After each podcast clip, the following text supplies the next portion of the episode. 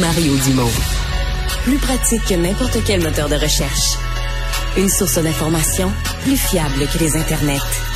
Pour savoir et comprendre, Mario Dumont. Alors, le Canadien qui va avoir à repêcher euh, cinquième. Et quand on regarde les, choix, les choix euh, potentiels, euh, bien il y a un joueur russe, là, Matvei Michkov, qui dont le nom revient.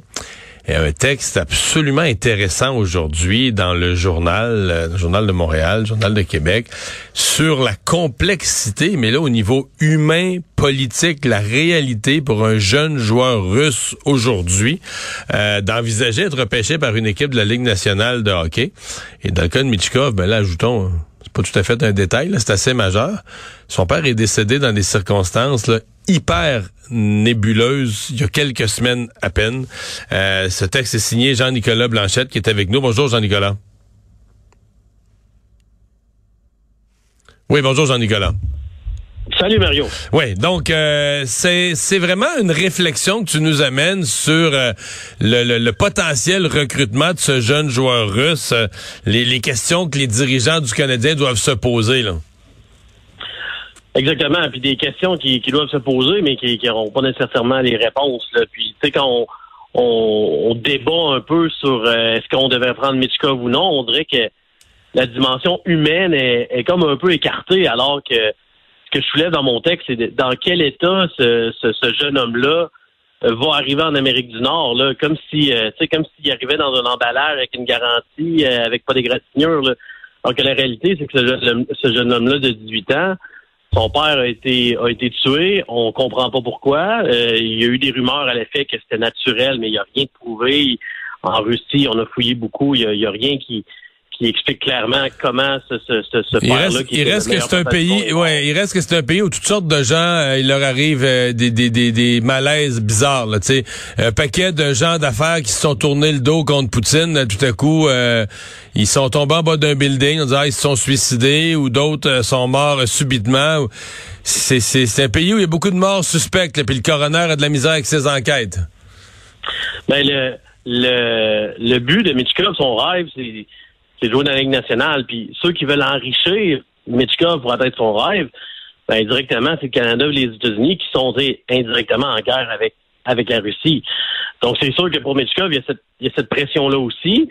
Euh, puis, euh, tu sais, est-ce que Poutine pourrait décider un jour de, d'interdire aux joueurs russes d'aller jouer en Amérique du Nord? Est-ce que euh, sa famille pourrait, est-ce que le reste de sa famille pourrait subir des représailles si lui fuyait le pays subitement? Ben, les, c'est ce qui est arrivé euh, à l'époque euh, quand les joueurs euh, russes ont commencé à aller vers les vers les États-Unis.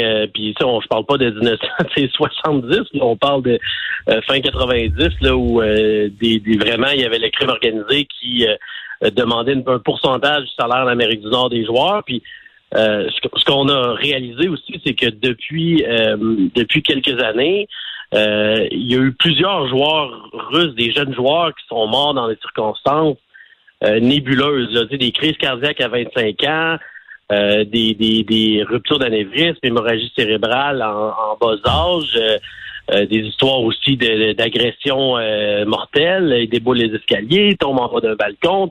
Quand on les met un à côté de l'autre, ça fait une trentaine depuis 25 ans sont morts très jeunes, des joueurs de hockey russes euh, qui, qui, dont plusieurs qui étaient des vedettes. Là. Donc, c'est aussi d'amener ça dans, dans l'équation, puis de se dire, est-ce que euh, il y a des enjeux de sécurité pour ces, ces, ces bonhommes-là? Puis Michkov, il n'est pas responsable de tout ça, mais c'est dans quel état il va arriver en Amérique du Nord. Il y a quel âge le jeune homme, là? Il a 18 ans. Puis il y a un contrat, présentement, il y a un contrat ferme avec une équipe russe jusqu'en 2026. Ouais, jusqu'en 2026 avec Saint-Pétersbourg. Puis euh, c'est pour ça qu'on se demandait, est-ce que est-ce que son père euh, est-ce que son père voulait euh, que son fils vienne en Amérique du Nord plus rapidement? dans les médias russes, ça a été évoqué quand même, si ça pouvait avoir un lien avec tout ça. Mais les réponses, on les aura pas, puis Kent Hughes les aura pas non plus, probablement. Ouais. C'est euh, c'est tout un questionnement. Euh, par ailleurs, euh, au niveau hockey, euh, mettons que tu enlèves tout ça.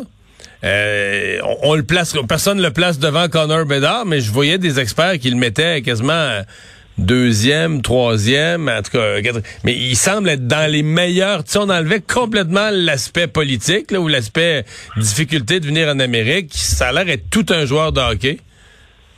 Ben, c'est si, si on enlève tout ça, euh, Mitchkov est repêché deuxième. ah oui, tu penses ça? C'est assez clair. Là. Tu sais, c'est c'est, on parle d'un phénomène comme euh, depuis Malkin, le, le, meilleur. Donc est-ce que est-ce que c'est le cas? On l'a pas vu beaucoup, tu sais, mais euh, c'est ça le problème aussi, parce qu'il est en Russie, là, il, il viendra pas au, fameux euh, combine de la Ligue nationale. Donc on c'est, plus difficile pour recruter, mais ce qu'on ce qui est clair, c'est qu'il serait probablement après Connor Bedard. Là, ouais. Mais là, c'est une complication. D'abord, tu pourrais pas l'avoir. L'équipe qui le repêche peut pas l'avoir avant 2026. Puis là, quelle autre complication? Comment va, comment va se dérouler sur trois ans? Essayer de faire des prédictions sur ce qui va arriver entre l'Ukraine puis la Russie? Et l'équipe qui recrute, euh, il y a un coup de dé là, mélangé au, à la qualité du joueur. Exactement. Puis Mario, euh, si on se met à la place du joueur, présentement, ce joueur-là, est-ce qu'il se concentre à améliorer son tir sur réception? Est-ce qu'il se concentre pour son hockey? Est-ce qu'il c'est pauvre, pauvre bonhomme, là, il, là son père vient d'être tué, on sait pas pourquoi. il y a la pression du gouvernement, il y a, tu sais, c'est, il y a un aspect, il y a un aspect humain qui entre en ligne de compte. Jean-Nicolas, merci. Au revoir. Plaisir, Mario.